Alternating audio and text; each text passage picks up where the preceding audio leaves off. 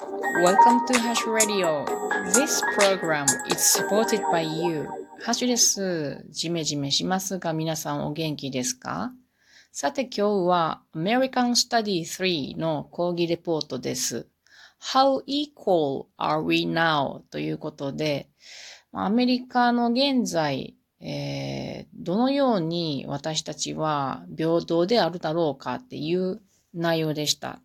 過去ははですね、非常に差別がありましたからね、今のアメリカは、まあ、ほとんどのアメリカ人が、アメリカ合衆国は平等主義の社会だと捉えてるっていうことなんですね。で、えっと、人を見たときにですね、その人の背景によって、まあ、その人を判断するのではなく、その人の長所によって判断するとアメリカの人たちは言うらしいんです。これテキストのことをちょっとまとめて話しております。で、確かに過去と比べると現在の方が平等ではあるが、それでも今でも、あの、差別がありますねっていうことなんですね。例えば、お金持ちとまずい人、ま、あ、まずじゃない、貧しい人に大きな差があるとかね。差別ではないな。あの、格差があるっていうことですね。それでは平平等であるだろうかっていうことですね。で、このお金持ちと貧しい人の差っていうのが、原因が結局は民族とか人種の違いによることがよくあるっていうことなんですね。なので、現在のアメリカ人は本当に平等でしょうかっていうことからテキストが始まっております。で、特に白人グループとか、あとアフリカ系アメリカ人のグループ、それからラテン系のグループが大きいので、この3つで、えー、見ていこうということなんですけど、それを教育、それから経済、あと政府の代表、この3つのポイントから見ていきましょうということです。まず教育ですけども、えー、アフリカ系アメリカ人は1940年代は高校を卒業した人っていうのはたったの7%だったそうです。で、今は、今というか、情報がちょっと古くって2010年の時点で80%まで増えたそうです。で、えー、白人よりは少ないんですね。白人は2010年の時点で高校を卒業した人は88%ということなんですね。で、ラテン系の人に、えー、関して見てみると、結構低い。えー、っとね、で、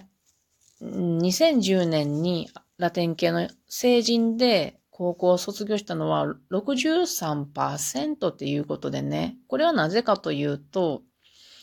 第二言語で勉強しているっていうことが関係しているのではないかっていうことですね。だから、スペイン語で普段会話しているのかなとちょっと私思いました。スペイン語で会話してて、第二言語が英語であるってだったら難しいですよね。私たちもそんな非常に難しいと思います。で、これは高校卒業の話ですけど、その先のカレッジですね。カレッジっていうのは大学よりもちょっと小規模な大学なそうなんですけども、アフリカ系アメリカ人の人たちは2010年の時点で19%の人がカレッジを卒業していると。で、ラテン系の人はもうちょっと低くて14%以下。で、一方、白人の人たちはカレッジ卒業してるのは30%と、こういうまあ違いがあるわけですね。これがそもそもなぜ起こってくるかっていうのは、あの、貧しい地域の人たちっていうのは、貧しい学校になるわけです。あの、あんまりお金がない学校になってしまう。そうすると、教育資源が不足している状態なんですね。まあ、先生の質も良くないであろうし、あ教育的な設備の問題もあるだろうし。で、先生が少ないかったら、一クラスにね、生徒が多く詰め込まれるわけなんで、まあ、こういうことが関係しているのじゃないかろうかっていうこともあります。次、経済ですね。経済見ていくと、過去50年でマイノリティの人たちは収入が随分上がったそうです。で、貧困層のマイノリティの人たちは減ったんですが、やはりこれも白人と比べるとまだまだ貧困層の割合が高く残っているそうです。例えば、アフリカ系アメリカ人のえー、貧困層の人たちっていうのは全体の、あの、アフリカ系アメリカ人の人たちの全体の36%が貧しいと。これ2010年の国勢調査の結果です。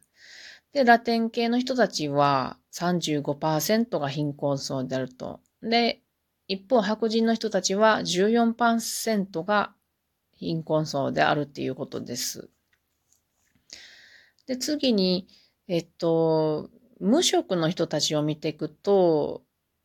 マイノリティの労働者の人たちっていうのは、白人よりも無職の割合が2、3倍多いっていうことなんですね。で、さらに、あの、仕事を持っていても、収入のレベルもマイノリティと白人は随分違うっていうことです。これは職の種類の違いがあるっていうことで、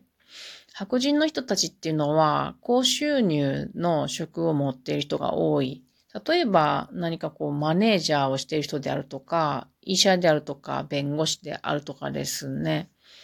まあこういう人たちの割合が多い。一方、マイノリティの人たちっていうのは、えっ、ー、と、低い賃金の人たちが結構多いっていうことなんですね。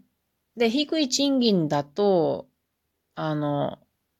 なんていうのかメリットも少ないんですね。例えば、健康保険などもかけられる人が少ないとか。そうなってくると、良いヘルスケアが受けられなくなってしまうっていうことがあるんですよね。で、それで賃金が低いと、まあ、人生において大切な買い物ができない可能性がある。例えば家を買うなどのための貯金ができないわけなんですね。なので、持ち家の所有率も違うっていうことです。アフリカ系アメリカ人の人たちは2010年45%の人たちが持っている。で、ラテン系の人たちは48%持っているんですが、白人の人たちの割合で言うと74%の人たちが持っているということで明らかに違いがあるっていうことですね。では最後に、えー、政府の代表を見ていきましょう。まあ、政府の代表っていうのは政府って働く人たちのことですね。でもこれはあの、まあ、ずっとね、あの、アフリカ系アメリカ人の人たちっていうのは選挙できなかったんですね。過去を振り返ってみると。でもようやっと選挙権を獲得できて、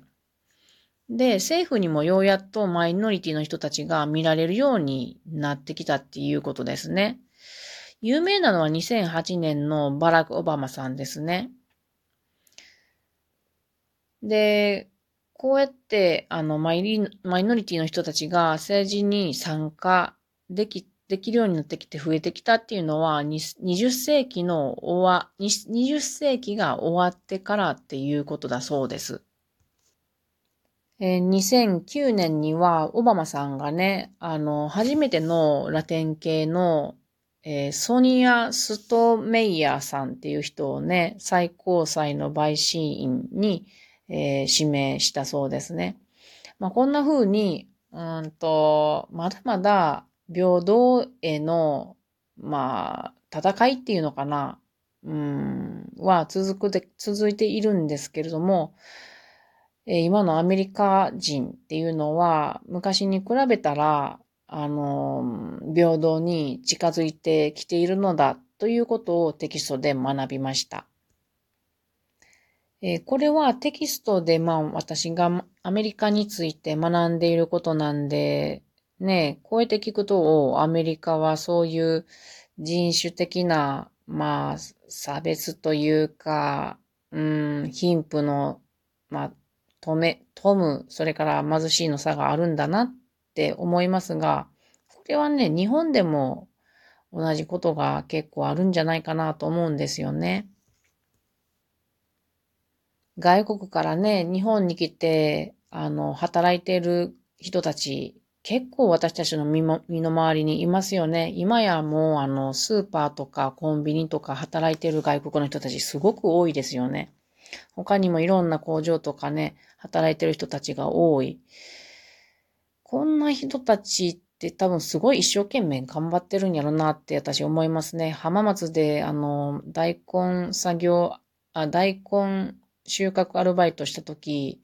思いました。日本人の女性、大根を収穫する時の日本人の女性っていないんですよね。まあ私の他になんかすごい昔からやってる人、女性一人いたけども、ガッツを持って、や、や、なんか、やりに来てる女の子っていうのは二人いて、他に。一人はベトナムからの子で、もう一人は中国からの子でした。すごいガッツあるなと思いましたね。外国で働くってすごく大変なことやって私たち想像でたやすいですよね。なので、まあ、周りでね、見かけた、外国の働いてる人を見かけたらね、頑張ってるんやなと思う、思って、あの、笑顔の一つでも買わせるといいなと思いました。それでは皆さん、またね。